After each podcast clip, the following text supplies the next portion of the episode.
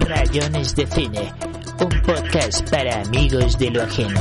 Bueno, buenos días, buenas noches, buenas tardes, bienvenidos a Rayones de Cine, el podcast para amigos de lo ajeno, el podcast donde hablamos tonterías, estupideces, pero a veces también hacemos cosas serias, como hablar de series animadas, eh, de técnicas de animación, de ciencia ficción, de cómic, de muchas cosas, y, y para esto pues solamente se podría llamar a una persona que es el señor Boris Graves. ¿Qué más, Boris? ¿Cómo vas? Hola Davis, hola eh, estimada comunidad de, de, este podcast tan, tan lúcido. Hombre, pues un placer acá eh, atender al llamado y pues veremos a qué nos lleva estos vericuetos de, de, de, charla de hoy. Gracias Boris. Y no, pues con Boris habíamos quedado de hablar, es como el primer invitado con el que hacemos este, este, este, este intercambio meramente heterosexual conversacional eh, en este podcast. Eh, y es claro, es un buen indicio de que, de que se, se, se, repita experiencia con Boris. No, y es que no hemos hablado de Love, Dead and Robots, ¿cierto? Hemos hablado de Animatrix y eso, pero de Love, Dead and Robots no, ¿cierto? No, ese no lo habíamos conversado. Mm. ¿Y a ti qué? ¿Cómo te llegó Love, Dead and Robots? Okay. Bueno, pues eh, obviamente, ¿no? Por, por las alertas de la plataforma, ¿no? Digamos que dice como está a punto de estrenarse Love, Dead and Robots, Ajá. pero previamente, antes de eso, sí había visto como mucho ruido por por redes, ¿no? Por Facebook, había visto cosas por Instagram, eh, los trailers, ¿no? Y entonces dije, bueno, pues eh, eh, miremos.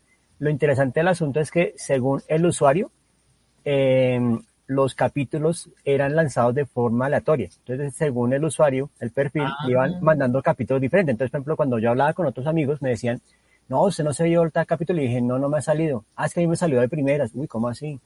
Entonces, eso fue como algo muy, muy particular de la plataforma. Creo que solamente vale. se hizo con la primera temporada. Ya después como que sí fue normal, ¿no? Como del 1 al 9 ya, sí, pero, pero en esta primera sí eran como aleatorios, según el usuario. Entonces eso fue como, vea pues.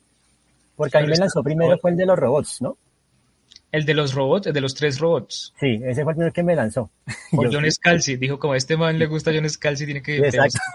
Sí, entonces, bueno, lancemos ah, a este man. ok. Pero espera, ¿cómo hace Netflix para saber que a ti te gustaba John Scalzi? ¿Hay otras cosas de John Scalzi en Netflix o no?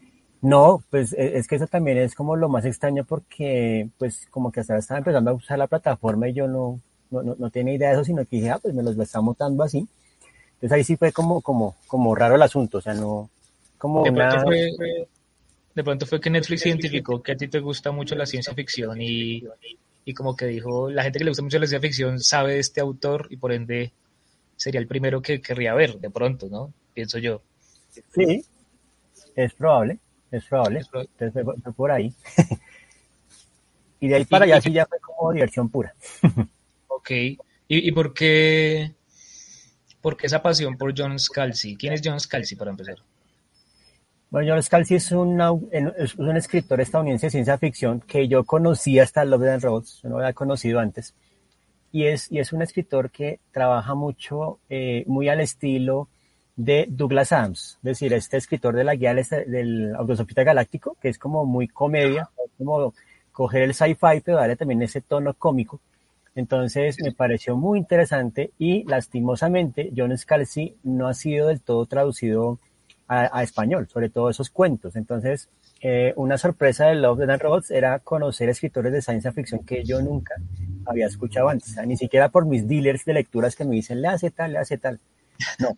Entonces John Scalzi me pareció muy bacano porque él tiene otros cuentos también en la primera temporada, en la segunda, y me pareció, ya, ya como que uno dice, me, me antoja conseguir la antología, pero por el momento están por ahora en inglés. Pero John Scalzi eh, es un escritor más bien como de, de, nueva generación, digamos que no responde ni a la edad de oro ni a esas cosas, sino más es como una ciencia ficción más contemporánea, más humanista, pero muy orientada hacia, hacia el tema de, de la comedia, ¿no? Como de, de, de divertir, ¿no? Digamos, al, al, lector.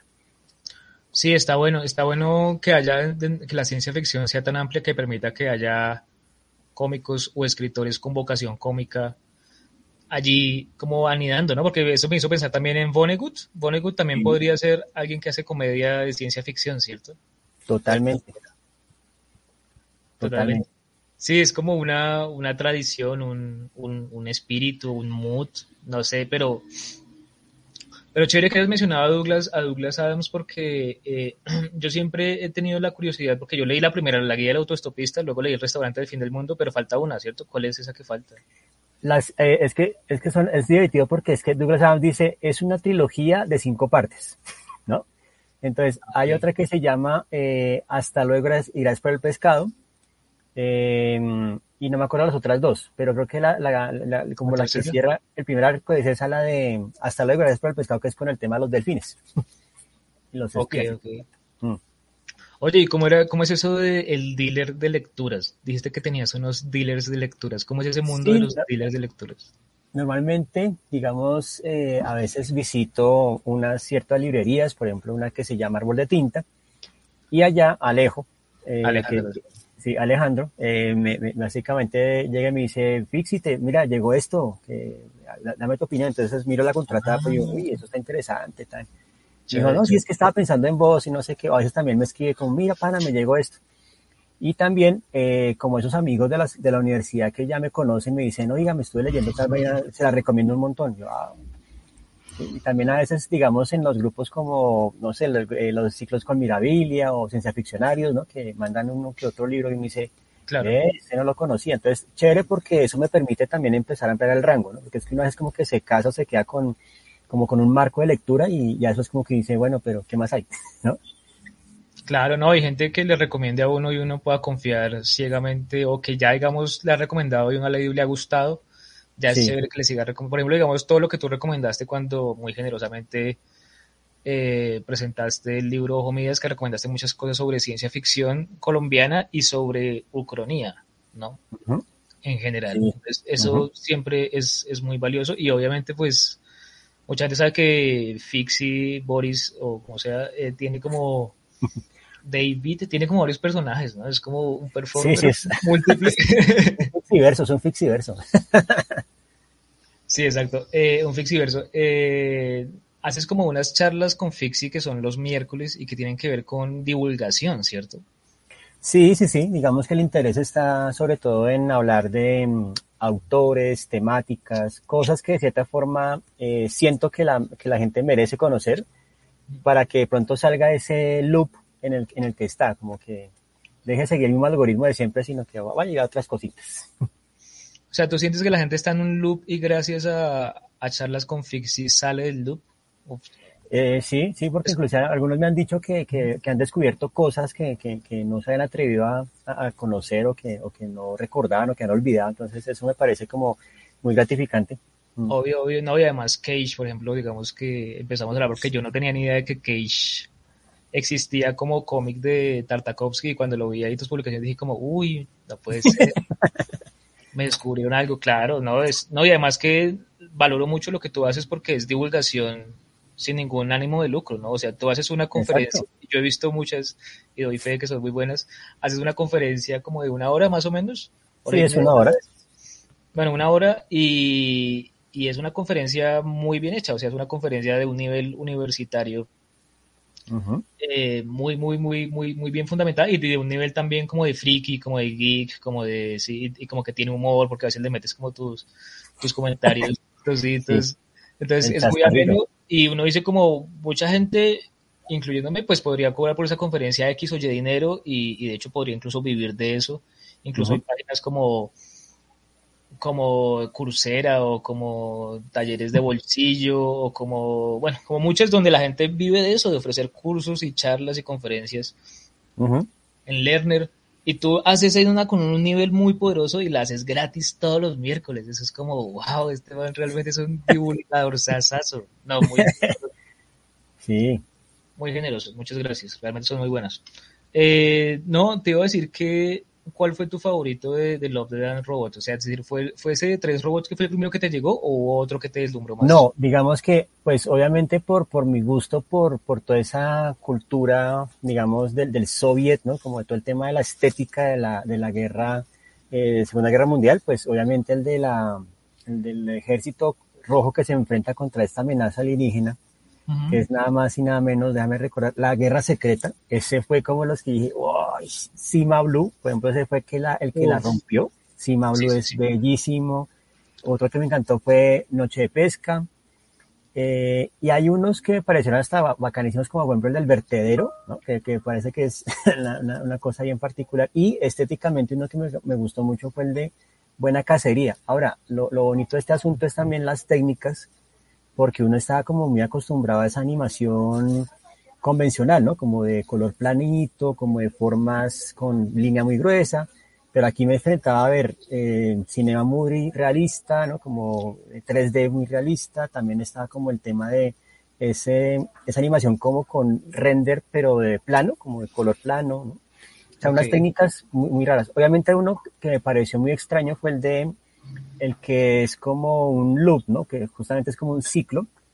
The Witness, el primero. El Witness, el testigo, ¿no? El testigo. Sí. Ese, ese, ese me pareció era extraño, era extraño y es y no está hecho como para eh, cualquier espectador, o sea, es para alguien que, que se centre mucho en el detalle, como que mire sí. una, lo mire una y otra vez porque no es tan fácil de, de degustar. Y ese mismo director tiene uno en la última temporada que también es, pero bellísimo. Yo creo que ese es el, el que lo, el que la rompió toda, que es Jíbaro. ¿No? Ese, episodio a mí me pareció una alegoría al tema de la conquista con danza contemporánea y una cosa que llegó, pues, pucha, llegó, es bellamente aterrador. No, claro, y yo me acuerdo que en varias revistas españolas y demás me mencionan mucho como entrevista con el español involucrado en tal corto. ¿Por, qué, es, por, qué, por qué es tan importante este, este animador español? Primero, porque es, es de, dentro de la producción de la serie es el único que ha sido como el que hace todo ese proceso de autor. O sea, lo escribe, escribe su material, lo desarrolla, lo produce, o sea, realmente es un proceso de autor, es animación de autor.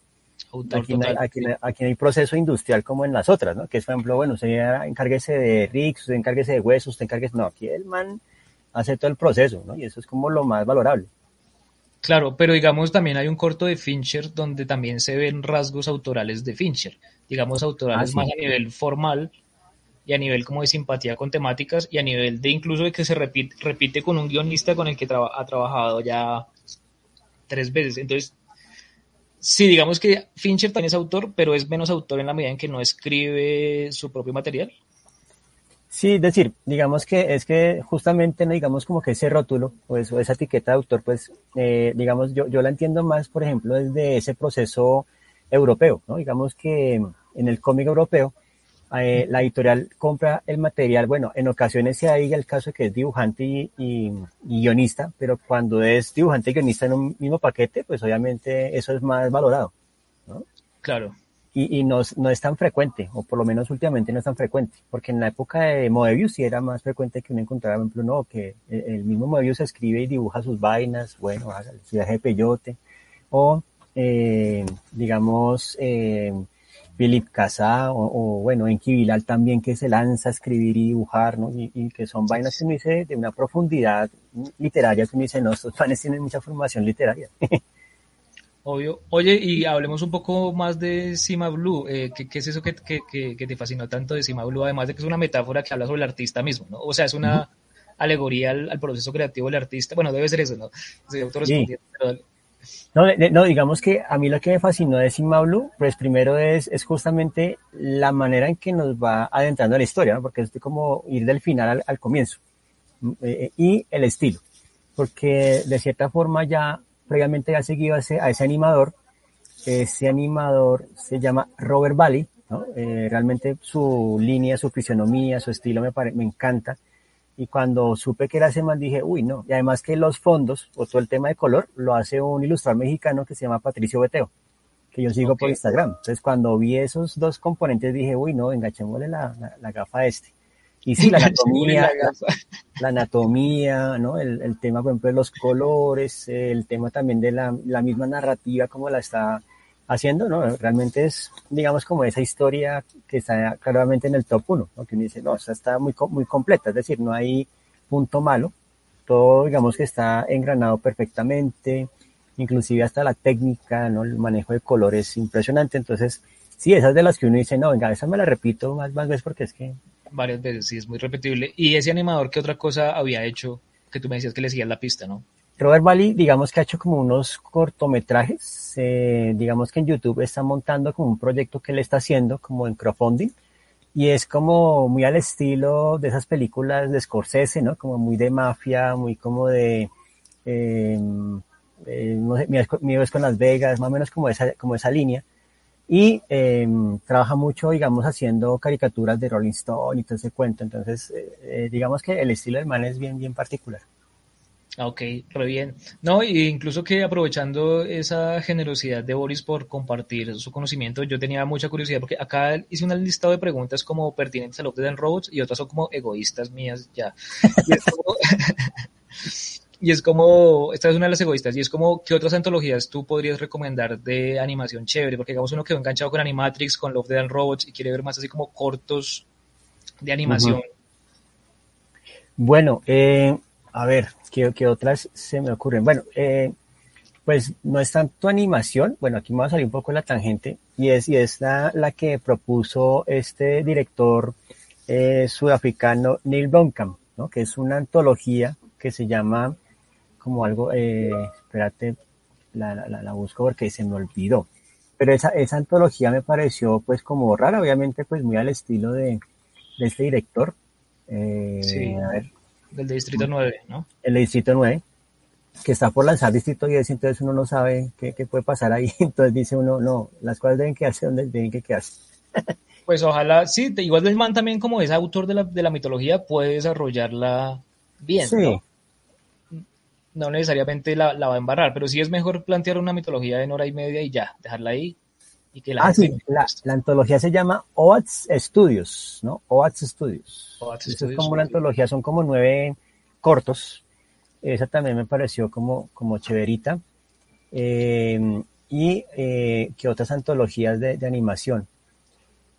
Bueno, es que, es que ahí sí, ahí sí me corchas porque esas son, son de las vainas que a veces como que yo intercambiaba con estudiantes y, y me decían, no, hay que ver si está tal antología. Ellos sí se las sabían y yo como que, bueno, venga, miremos a ver. Claro, pero, pero, pero, a veces, pero a veces sí quedo perdido como en recordar los nombres porque no las tengo tan presentes. Bueno, me acabo de acordar de Gotham Knights, que era una Ay, sobre, sí. sobre Batman, ¿no? Sí, sí, sí, esa, esa, Gotham Knights, que, que inclusive tiene uno muy bueno, muy uh -huh. bueno, hecho por el estudio 4 grados centígrados, que fue el mismo estudio responsable de esta película Tecon Kinkred o eh, Blanco y Negro, algo así. ¿Cuál? Bueno. Kinkred se llama la, la, ¿Sí? la película. Estudio 4 grados centígrados. Okay. Y eh, es, es, una historia es dibujada por, eh, digamos, es un estilo raro de, de, dibujo porque es de un mangaka, de un dibujante japonés, pero parece más europeo. Es un estilo muy raro. Y aquí la tradujeron como En busca de la ciudad tesoro. Ok. ¿No? O sea, con Kinkred En busca de la ciudad tesoro. Bueno. Entonces, eso, ese equipo de animación hizo el primer corto de, de, de Batman, que es como Leyendas del Caballero Nocturno, que es, que es brutal, que es como unos, unos skates ahí, como, claro. oh, y es que el man viene y tiene alas de murciélago y no sé qué, y qué tal, ¿no? Es buenísimo. Y hay otros chéveres también. Sí. Sí, no, hay, hay, hay, hay, muy, hay, hay, varios muy, muy, muy buenos, pero yo ahorita no, no, me, no me acuerdo bien de cuál fue el que más me gustó, pero sí me acuerdo ese de, de leyendas de, del Caballero de la Noche, que, que era muy, muy bueno, que también ese, ese recurso explotó mucho en, la, en las series de animación de Batman, ¿no? Sí. También, creo que en, en The Brave and the Bold también hay un capítulo que se llama Legends of the Dark Knight, Ajá. que juegan a varias versiones de Batman de los niños que están jugando y hablando de Batman. ¿no? Exactamente, sí, y hay uno creo que es en la serie animada justamente que es el que evoca los estilos. O sea, hay una parte que es muy Frank Miller, hay otra parte que es como el Batman clásico y otra parte que es como el Batman moderno. ¿Mm? Ah, sí, de hecho usan algo del Dark Knight y aparece la, la Sí. Robin, ¿no? La única Robin mujer que ha habido, ¿no? Sí, sí, sí, sí, sí. Sí, está bueno. Bueno, eh, pues ahorita digamos se nos metió el tema de Fincher, pero ya es hora de abordarlo bien, bien, bien. Y es que pues Fincher también tiene un cortometraje que de hecho fue como del- de, lo que más se habló eh, hace pocas semanas y era como del debut de Fincher en el en el que en el en el cortometraje animado, en la animación propiamente dicha. Entonces como que Ujú. obviamente todos los fincherianos y, y lo, y lo que sea estaban muy o fincheristas o lo que sea, estaban Sí, sí, muy ahí como a la expectativa y pues salió muy bien librado. Realmente la, la, la gente amante del thriller y amante de Fincher y, y Andrew Kevin Walker quedó muy contenta por, por esta otra entrega de su, de su colaboración. Pues entonces yo te quería preguntar a ti, como hombre que sabe más de animación eh, y que ha visto Fincher también, en, pues obviamente en sus formatos no animados, como qué es lo específicamente animado, por ejemplo, que, que, que Fincher pudo hacer que no podría haber hecho en acción viva. Bueno, eh, justamente, ¿no? digamos, el considerar utilizar esta técnica es por las limitaciones que a veces puede tener, digamos, un actor, ¿no? Digamos, el, el actor, por así decirlo, con sus huesos y su fisionomía y su flexibilidad, pues digamos como que no logran dar eh, ciertos componentes o ciertos elementos de, de, secuencia que de pronto sí se pueden controlar mejor en animación, ¿no? Entonces yo creo que es más, es más una cuestión como de control, ¿no? Como de poder controlar y decir, bueno, este salto va a quedar aquí, listo, pues que quede ahí. ¿Sí? Porque a veces, digamos, con el doble o el extra o de pronto las condiciones de filmación hacen factible que de pronto pase algo y no salga como se planeó.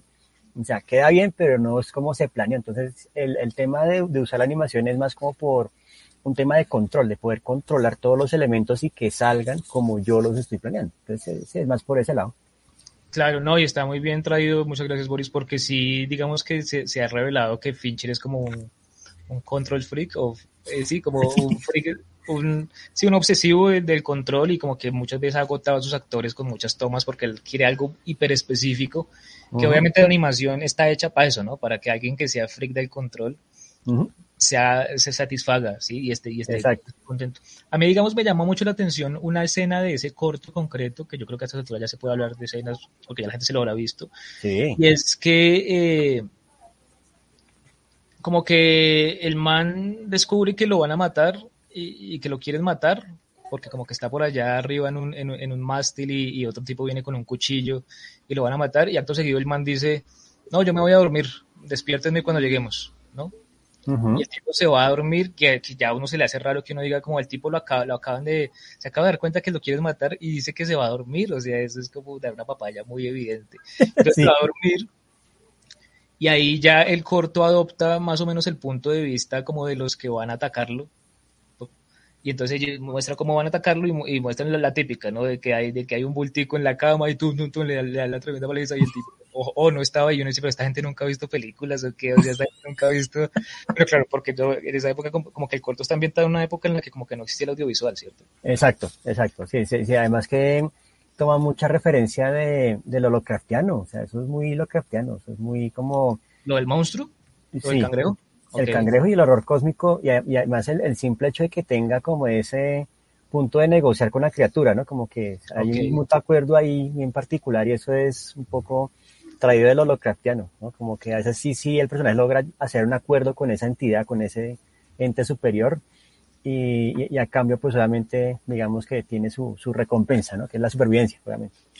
No, y antes que de seguir con lo que estaba diciendo de, de, esa escena, sí me gustaría meter un inciso que tiene que ver con el monstruo, que menos mal se puede hablar de monstruos con alguien como Boris. Y es que uno diría, este monstruo es digno de un Guillermo del Toro, ¿no? es, un, es un monstruo muy... que también bebe mucho de lo Lovecraftiano, según entiendo, ¿no? Guillermo del Toro.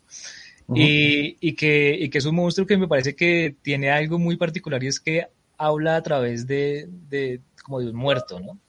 Como que sí. uno es un muerto, uno de los marineros que mata al puro principio, está solamente la mitad de su cuerpo y está conectado y a medida que se vuelve a encontrar con el con el con el monstruo, el protagonista del corto, vemos cómo se ha deteriorado más ese cuerpo y me parece que es un recurso ahí también muy chévere como ir marcando el paso del tiempo a través de ese muerto, ¿no? Entonces uno dice, o se ha deteriorado más o ha pasado más tiempo, pero uno no sabe cuál es el nivel de deterioro en ese mundo, pero bueno, entonces, sí, pero me parece muy, muy, muy recurso clásico de explotar la estructura de guion bien. Sí. Pero bueno, a lo que iba es que cuando van a atacar a este hombre y, y como que hacen la típica de, de, que la cama está, tiene un bultico y lo atacan y luego no, no estaba ahí, que el tipo les aparece por detrás, el tipo como que se defiende y les apunta, pero hay momentos donde la cámara hace un giro muy veloz como para reencuadrar en el momento justo en el que la apunta. ¿no? Sí. Y como que si hay, si hay algunas, algunas cosas que, que, uno en el estilo de Fincher en acción viva ha detectado, como que el tipo, digamos, un personaje mueve un esfero de un punto A a un punto B y él lo sigue con la cámara, siendo algo completamente innecesario, pero que es un subrayado estético, así como una firmita, como que aquí en la animación se pudo dar el lujo de hacer eso, porque eso, digamos, le hubiera costado, eso, o sea, eso es, es, fácil hacerlo con una cámara digital, pero con sí. una cámara real es más difícil, ¿cierto? Correcto. Entonces uh -huh. yo te quería preguntar a ti, eh, pues no sé qué, qué, qué se sabe de, la, de las cámaras eh, digitales en términos de animación, qué tanto uso o explotación le dan o qué tanto simplemente se limitan a, a hacer lo que igual harían si tuvieran una cámara normal. Siento como que es un recurso subexplotado, pero no sé si tú compartes esa opinión. Pues eh, en, en, cierta medida, digamos que suelen ser como esas técnicas, por ejemplo, recordemos el, el, famoso bullet time, que ya después se volvió un recurso muy trillado, pero que cuando sí. apareció en Matrix fue como de, uy, ¿qué es esta locura? ¿no? Y eso lo había hecho ya Edward Muybridge allá en 1890 cuando hizo los fotogramas de, del caballo del, o digamos del caminado de una persona, ¿cierto? Pues entonces son como, como recursos que dicen, no, guardémoslo en la caja de enfriamiento hasta que tengamos la posibilidad de estrenarlo y que se vuelva como la novedad, ¿no? Entonces, sí, digamos que está siendo subexplotado en la medida en que es como, no, ese es el, el, el, digamos, el gancho, el as bajo la manga para, para darle, digamos, como espectacularidad al asunto. O sea, es como, como un recurso, digamos, no contemplado al comienzo, sino más como sorpresivo. ¿Sí? Entonces, okay. entonces así, así las cosas, ¿no? Digamos que eh, esto lo que va a dar pie es como a eh, explotar ya este recurso de, de entrar y confiar más en, en, el, en las cámaras digitales y no tanto en las análogas. Eso, eso, es lo que va a suceder. O sea, digamos, estos son como, como pasos para, para empezar a confiar en, las, en, en el siguiente paso, por así decirlo, de, de, la filmación, ¿no? Claro, no, y además que a mí también ese tema de las cámaras digitales me obsesiona y a lo mejor pues ya lo comenté contigo en algún otro programa, pero no importa, y es que eh, eh, como que en las aventuras de Tintín, concretamente, eh, hay un plano secuencia que realmente si no hubiera sido hecho con cámara digital no se hubiera podido haber hecho. Y ahí uno siente realmente que Spielberg hace, como dicen los españoles, una sacada de chorra. los españoles son muy, muy, muy groseros. O sea, como que realmente hace un exhibicionismo de su virtuosismo, perdón la cacofonía, de su virtuosismo como cinético y cinematográfico, de composición, de hacer set pieces. Sí. Y realmente el tipo dice como, soy, o sea, soy tan bueno que no me voy a quedar con simplemente hacer una muy buena secuencia de acción, sino voy a hacer una secuencia de acción imposible, o sea, que no hubiera podido haberla hecho en acción uh -huh. viva, ¿no? Correcto. Uh -huh. es como, uff, demasiado. Uno muchas veces siente que la animación es usada como para traducir un código muy general dentro del mundo de la ficción. O sea, me explico, por ejemplo, digamos, la adaptación que hizo Zack Snyder de Watchmen, uh -huh. Como que el cómic que leía el niño negrito en el kiosco lo traducían como animación, ¿cierto? Uh -huh. Entonces, o sea, digamos, eso, eso es, ¿hay valor de animación ahí o es simplemente un subproducto usado de, al servicio de, de, la ficción de acción viva? O si hay valor de animación realmente ahí en ese, por ejemplo, en esos cortos eh, pequeñitos. Sí del pirata, no sé qué, ¿no? No me acuerdo cómo se. El pirata, el pirata negro. Ajá. El pirata negro. El pirata negro. Bueno, en este caso, pues digamos que es como, como desarrollar un, un, un mental lenguaje, ¿no? Digamos como, como empezar a introducir, bueno, si estamos hablando de, de que esto es ya, ya no es cómic, sino es el mundo real, entonces este, este niño, ¿cierto? digamos que está leyendo esa historia, entonces ¿cómo la podemos traducir en ese mundo que ya es real en, en un metalenguaje? Entonces se usa la animación para eso básicamente es como el recurso para más o menos igualar la condición que hay en el cómic, ¿no? Porque en el cómic es como paso las viñetas, ¿no? Estoy viendo viñetas porque estoy, es decir, es como que el cómic dentro de un cómic es como justamente esa, esa, esa noción de, de metalenguaje, ¿no? Como de, como de metahistoria, ¿no? Okay. Entonces, para, para traducirlo al, al, mundo, digamos, del, del live action, pues ya lo convierte en animación que es más como, como al servicio de, ¿no? No sería, digamos, como tanto animación para animación, sino más como la animación al servicio de ese propósito, ¿no? Ok, ok, muy bien. No, y estaba pensando que sería re bueno lo inverso, ¿no? O sea, como tener una película que sea solo de animación y que en algún momento tuviera sueños sí. o otros, otro nivel de realidad que, que, incluyera una ilustración con un tratamiento diferente y fuera acción, acción, acción viva, sería, sería re lindo. Uh -huh. No, es que yo estaba pensando en eso porque muchas veces me, me, me he preguntado qué, o sea, qué es más fácil si, digamos, uno tiene un cómic, adaptarlo a la animación o adaptarlo a la acción viva? ¿O, es, ¿O, hay la misma dificultad? No, es más sencillo trabajarlo en animación. Por eso es que DC Comics le da muy bien en animación y tanto en live action. o, sea, uh -huh. ellos la tienen muy clara con animación porque les funciona. O sea, digamos que tienen como la, la, la, infraestructura para hacerlo adecuadamente, mientras que Marvel hasta ahorita es que le está haciendo ¿no? con las What If, ¿no? Y estas cosas, ¿no? Sí, sí, sí. Pero DC la tenía muy clara al comienzo con el tema de animación. Entonces sí, animación, sí cierto. yo la encontré más fácil por eso, mientras que Marvel la, la resuelve más es por live action. Y, y, les ha funcionado y han encontrado como las herramientas. Y DC Comics le ha costado el live action, ¿no? Entonces son como, como paralelos ahí que uno dice, bueno, unas por otras. Sí, claro, no, y además que hay algo raro que era como un formato intermedio, que era como el cómic animado. Yo me acuerdo que había como un cómic animado de Watchmen, antes incluso que saliera la película, y que, y que DC tiene como una, toda una colección que son como motion comic, creo que se llama eso. Sí, sí, sí, sí, motion comics, que eso es parte de lo que en ese momento se llamó la, la nueva, la onda del motion graphics, ¿no? Que es como animemos cosas estáticas y démosles efectos. Y era pues para usar obviamente la, la, la herramienta del, del After, ¿no? El After Effects y todo el cuento que, que surgió como herramienta, entonces todo el mundo enloquecido pues cómo podía animar cosas estáticas, ¿no? Entonces ahora se parten las fotos, se recortan elementos y se animan. Entonces, ¡buah! ¿no? Pero sí, fue, fue parte como eso, como de, no, tenemos el programa, miremos qué hacen. claro, los, los, de Warner se habían comprado el programa y les había llegado y dijeron, tengo que hacer algo con esto ya antes de que se dé cuenta que cualquiera puede hacerlo. Toca hacerlo Exacto. ya. Sí, sí, sí. Y vendámoslo. Sí, eh, claro. Eso. Re bueno, re bueno. No, pues hablando de eso, eh, pues yo te quería preguntar si en Love, Dead and Robots hay algún corto que tú hayas dicho como, bueno, tiene buena técnica, está bien animado, está bien ilustrado, bien modelado, bien lo que sea, pero el guion es regular. Porque siento que todos, de, todos tienen técnicas, o sea, técnicamente son impecables todos en, en sí. cada uno de sus registros, pero Ajá. no todos tienen la misma calidad de guion, ¿o sí? Sí, no, no, en eso sí, en eso sí estamos de acuerdo. Por ejemplo, hay unas, eh, hay unos, por ejemplo, sobre todo en la segunda temporada, el volumen 2, ¿no? que, que, es como más cortico. Ese, por ejemplo, hay unos que uno dice, no sé, por ejemplo, la hierba alta, ¿no? Eh, la hierba alta que es eh, justamente, ¿no? Como, como un escrito muy Lovecraftiano. Eh, son de las historias que uno dice, pero bueno, me dejó ahí como, como a mitad de, ¿no? Me, dejó en vidas res, me dejó como, como que no, no conectó bien las, las, los indicios, no conectó bien como los, las pistas, ¿no? No engranó bien como el relato. ¿sí? Entonces ese, por ejemplo, fueron los que yo dije como, bueno, le tenía fe, le tenía expectativa, pero no, no, no funcionó tanto. También, por ejemplo, el de respuesta evolutiva. Eh, tal vez, eh, digamos, bueno, también eh, la visita, ¿no?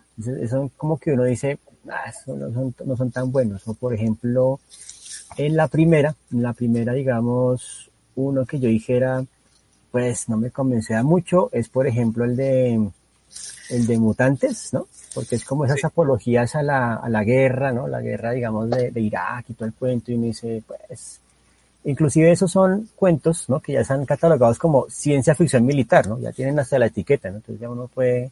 Pero porque dices que es una apología, no entendí ahí porque de, de, de cierta manera es eh, leer ¿no? el conflicto armado, pero entonces trasladándolo a usar elementos de la fantasía, ¿no? Entonces vamos a usar licántropos, ¿no? Licántropos que son eh, musulmanes, licántropos que son americanos. Que son, sí, lo, so, pero digamos que, o sea, digamos que, bueno, yo sí entiendo que se puede leer como apología, pero invito a que no necesariamente se lea como apología, porque siento que lo que están tratando de hacer es ejercer lo que tú mismo estás diciendo, ¿no? Un cruce de géneros ah, entre el bélico y el y el qué y el fantástico, ¿no? En, en, uh -huh. en, en su versión, digamos, más, más de vampiros y licántropos y pendejadas de esas. Eh, entonces, como que el bélico implica meterse en el mundo de los militares, en, en, la guerra en la que sea que estén haciendo, y como meterse en el punto de vista de los militares. Y obviamente uno sabe que si alguien adopta el punto de vista de los militares, pues va a adoptar el punto de vista patriotero y tal, tal.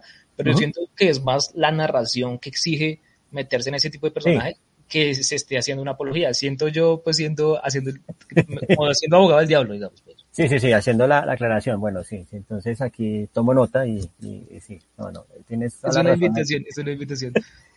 bueno, eh, me gustaría que habláramos de Chip y Dale. ¿Viste Chip y Dale o no? Dime que sí, por favor. Eh, sí, claro, Chip y Dale, ¿no? La, la, las ardillas al rescate.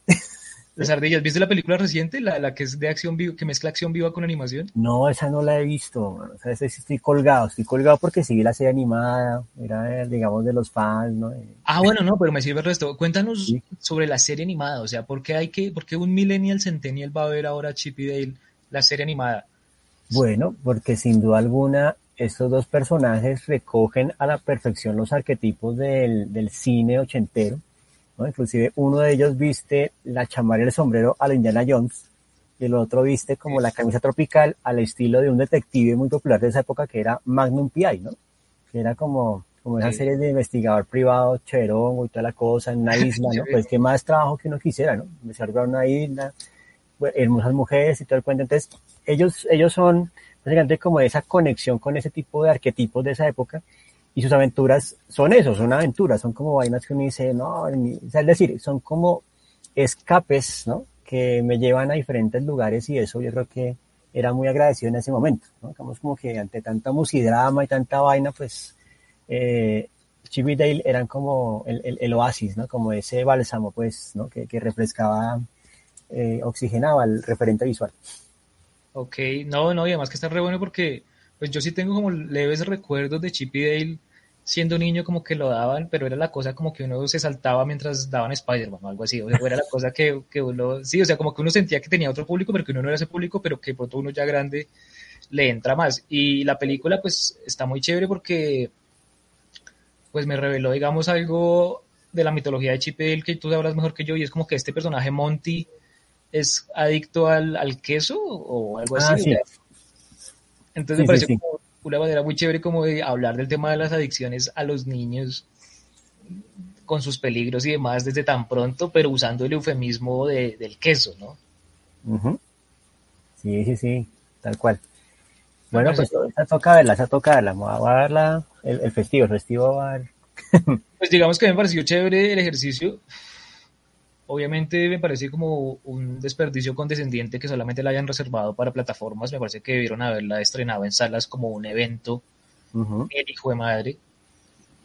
Pero se la reservaron yo creo que pe- pensando en eso, pensando en como, bueno, ¿y estos chinos habrá- no- habrán visto Chip y Dale o o vamos a hacer vainas para treintañeros, cuarentones, fans? Pero la vaina sí, yo creo que aún así, pega- apuntándole a ese público y siendo condescendiente supuestamente, hubiera sido una gran jugada porque siento que es el Roger Rabbit quien engañó a Roger Rabbit de esta época, para esta época. Pues claro, los chinos no han visto, si no son curiosos de, de ver qué más ha hecho CMX y no sé qué, eh, a este, eh, eh, es- esa maravilla que es quien engañó a Roger Rabbit, que es, digamos, esa mixtura de técnicas que igual no se queda solamente en eso, sino que cuenta una historia, digamos, medio policial bien contada. Obviamente, quien engañó a Roger Rabbit es una mucho mejor historia que Chip y al rescate de la película de ahora, pero igual es una película bien hecha donde incluso juegan mucho a los guiños, a, a los cameos, a hablar de otras animaciones, a jugar a que los, los, los, los personajes de animación existen realmente y simplemente eran actores, y entonces como jugar un poco al cine dentro del cine, o sea, como que hay, hay cosas muy, muy, muy lindas y muy rescatables de esa película, entonces muy invitada a la gente a, a que la pille. Oye, ¿sabes qué me hiciste acordar? De, de otro que fue como la competencia también de, de ¿quién era que Roger Rabbit? Que fue Cool World, o Mundo, Mundo, Mundo, Mundo Fresco, Mundo algo así. Con Brad Pitt, ¿no? Con Brad Pitt. Sí, Pero sí, esa, sí. esa es de los 90, ¿no? Esas, esas, poster- esas, post- esas, esas sí, es como un par de años posterior o un año posterior, no sé, sí, sí, es, es un poquito posterior, pero sí, ¿qué tal esa? Yo no, yo, qui- yo he querido verla, pero es que en IMDb tiene mala, mala, mala prensa, pero a veces, a veces se equivoca el resto, ¿no? Sí, lo que pasa es que, pues, digamos, es como, como esas películas atrevidas, ¿no? Digamos que, que empiezan a desafiar un poco las convenciones narrativas del momento y pues claro, Roger Rabbit como que puso un canon y este mundo cool lo que hace es como saltarse un poco ese canon y darle, digamos, como más posibilidades al tema de explorar la, la animación, pero desafiando las convenciones, ¿no? Porque es un dibujante que, que crea todo este universo y luego como que por azar del destino ingresa en ese universo y en, eh, en ese universo está pasando algo, está haciendo una movida ahí como medio conspirativa, entonces él se vuelve ahí como el, como el, como el héroe, ¿no? Es decir, como lo que les alenaba, ¿no? Porque él es como un dibujante solitario, ¿no? O sea, pinta al dibujante de cómic como alguien solitario, alguien que nunca ha tenido una relación amorosa, ¿no? Entonces, sí, el estereotipo noventero, o sea, ¿qué haces? Dibujar cómics. Uy, pobre man. Es, es, sol- Claro. es soltero, no tiene nada, no tiene relación amorosa, no, solamente vive, vive dibujando comiquitas, qué mal.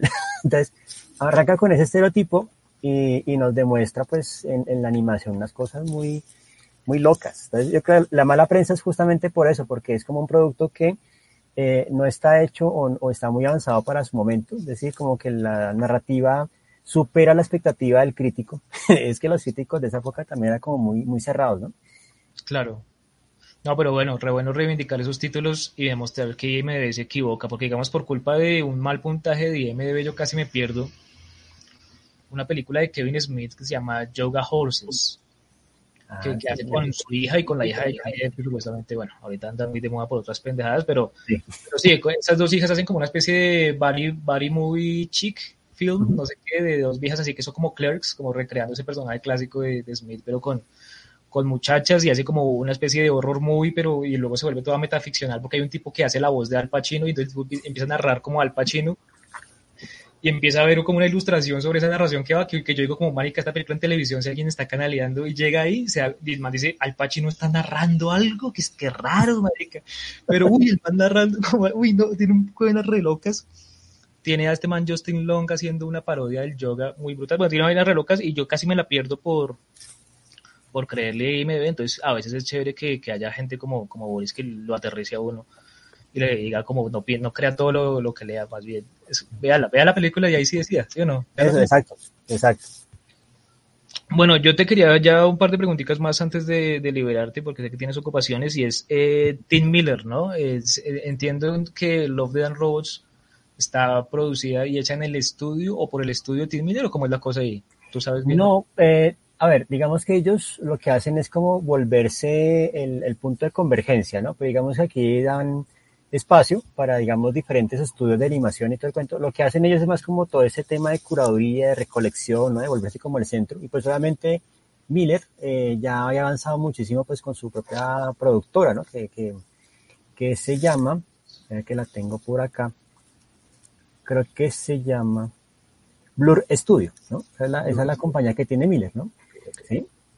Y pues que Miller empezó a ganar popularidad pues con Deadpool y todo este cuento y como que él capitalizó esa, e, e, ese renombre para, para llevarlo al proyecto, ¿no? Y convencer a Fincher de decirle, venga hermano, tengo como una idea en mente, a ver si usted me, ¿no? Se, une conmigo, ¿no? Entonces, entonces fue como, como interesante eso porque, ¿no? Y además, por ejemplo, eh, yo estaba confundido, ¿no? Pero creo que eh, de pronto tú me puedes ayudar porque es que yo estaba confundido con una película que es como de una, una sociedad de mujeres perfectas, con maridos perfectos, a la que llega Nicole Kidman con este otro man, ¿no? Que llegan como un vecindario nuevo. Yo pensé que él era el director. No, él es como que él está parte del reparto, o creo que parte del guion, algo así, en esa película. Sí, pero no, ahí me corchaste, ni idea, toca, toca buscarlo bien. Sí, pero entonces, el, el cuento es que eh, Miller tiene su, su, estudio de producción, pero eh, básicamente ellos lo que buscan es también como tener más alianzas con otros estudios y, y, otros equipos de, de, de, desarrollo. Sí, aguantaría que algún estudio, ¿tú crees que algún estudio colombiano pueda apuntarle a pasar pues, una propuesta de pronto a Netflix y decir yo quiero hacer un Love, Dead and Robots, un capítulo? Sí, pues digamos que la, los estudios colombianos lo que están haciendo es más como trabajarle a ellos. Entonces, por ejemplo, hay un equipo colombiano que estuvo participando en uno de los cortos de la última temporada, que es justamente el de Equipo Mortal, si mal no estoy. Ok. Que es, que es como así también en animación muy estilo cómic, ¿no? Ese se llama Estudios Dinamita. Ellos hicieron parte, digamos, de todo el proceso de coloreado, render y todo el cuento. Entonces, los estudios colombianos están participando en los proyectos. Todavía, digamos que no hay o no ha llegado, digamos, como ese estudio que diga, sí, va a lanzarme Ranzal Rista Flecklis a decirle, vea, patrocíneme ese proyecto. Sí, es, es, digamos que todavía no tienen, no tienen como la, no sé si es eh, la infraestructura, porque el talento está, sino que más bien como que prefieren es trabajarle a esos estudios, ¿no? Sí, eso te iba a decir porque pues como que recientemente me enteré de, de, de, de unos amigos que tenían un proyecto como con unas figuras más o menos importantes eh, del humor colombiano, pero pues en los noventas. Uh Y que estuvieron, digamos, como sosteniendo que tenían un proyecto eh, pues, sólido de animación porque pues evidentemente a nivel creativo y para hacer un piloto la lograban, digamos, con unos pocos computadores en un apartamento y ya, pero que ya después cuando les tocó ya el contrato les exigían tantas cosas que requerían muchos, muchos más computadores, gente a cargo y demás, y ya requerían un nivel de producción que de pronto no les podía permitir cumplirle al cliente. Entonces, siento que muchos proyectos colombianos se han caído por eso, ¿no? Porque lo que tú dices, creativamente hay con qué, pero monetariamente no tanto. Exacto. Sí, es más un tema de infraestructura porque el talento está de sobra. sí. Claro, evidentemente. Bueno, pues eh, hay talento en animación, pero siento que no hay tanto talento para titular, porque siento que igual las antologías han estado bien tituladas, ¿no? Animatrix, eh, Gotham uh -huh. Knights, ¿no? Han estado bien tituladas, pero Love, Dead and Robots eh, está bien titulada, o sea, siento que le apela a tres generalidades, amor, muerte y robots, como sí, que, es que hay amor y muerte en todo. Sí, exacto. O sea, es, que, es que es como que como que la explicación de, de Miller ante esa, esa porque obviamente si le hacían la pregunta, bueno, ¿y por qué se llama la antología? ¿no? Entonces, básicamente, no, porque es la pulsión entre esas fuerzas de la vida y la muerte. ¿no? Entonces, entender el eros, ¿no? más, como esa pulsión de, del querer vivir y, e, y, ese Thanos, ¿no? que es como el, como, el, como el ya abandonar y seguir otro, otro ciclo. ¿no? Entonces, el eros y el Thanatos, pero entonces ahí eh, eh, el Eros y el Thanos, ¿no? Que, que, están ahí como en esa pulsión constante. Y eh, el tema es que introducir los robots es más como, como ese punto bisagra, ¿no? Para, para um, empezar a incluir que todo esto se aborda desde esos cánones de la ciencia ficción, ¿no? La ciencia ficción que, que, que coge obviamente como lo clásico hasta lo que es lo weird, ¿no? Que es lo que está de moda ahorita, ¿no? Como lo raro, lo extraño, que es como volver a recuperar todo ese horror de los años 20 y 30 ¿sí? Pero, pero claro, es, es un título, digamos que a veces como que no cuaja porque incluso hasta uno con los amigos, ¿se vio usted Love, Dead and Robots? ¿Qué? No, hermano, más despacio. ¿Sí? Claro. En cambio, Animatrix, ah, Animatrix, claro, sí, son, son como más... Claro, es que tres más... palabras con comas además es como... Uh. Sí, es complejo.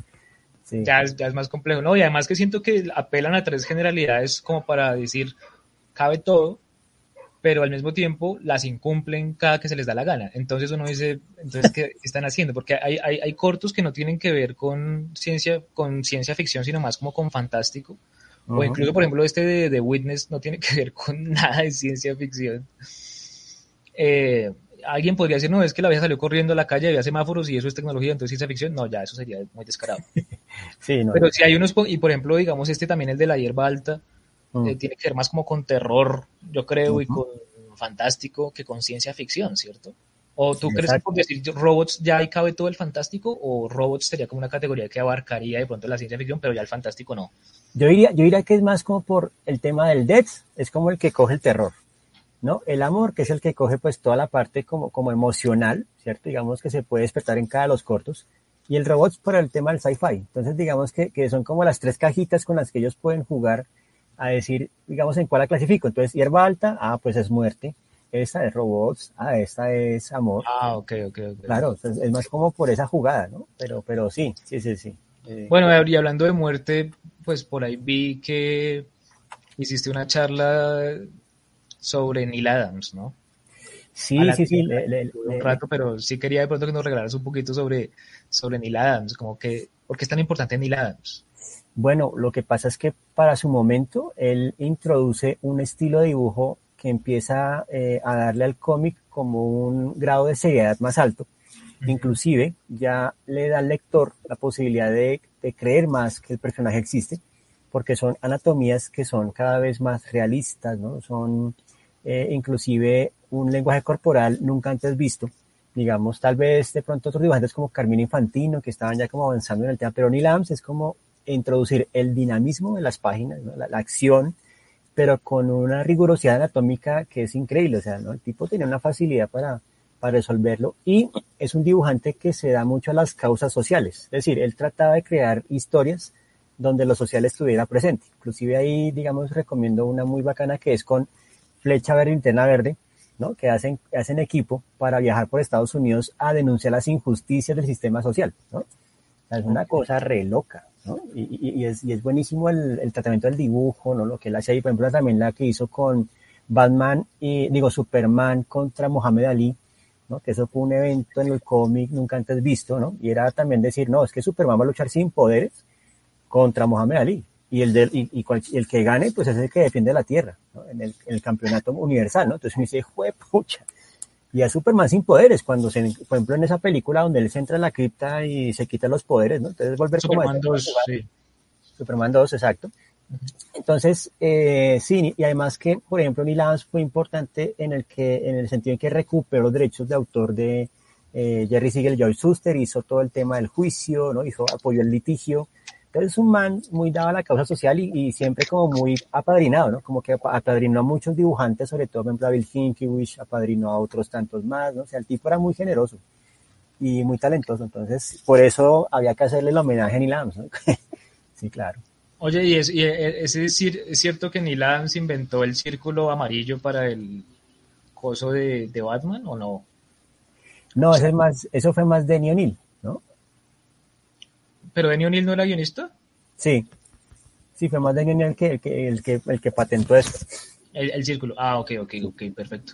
No, pues Boris, muchísimas gracias. Simplemente pues agradecerte de nuevo por pasarte por aquí y regalarnos tu conocimiento y pues ya nos veremos en otras oportunidades.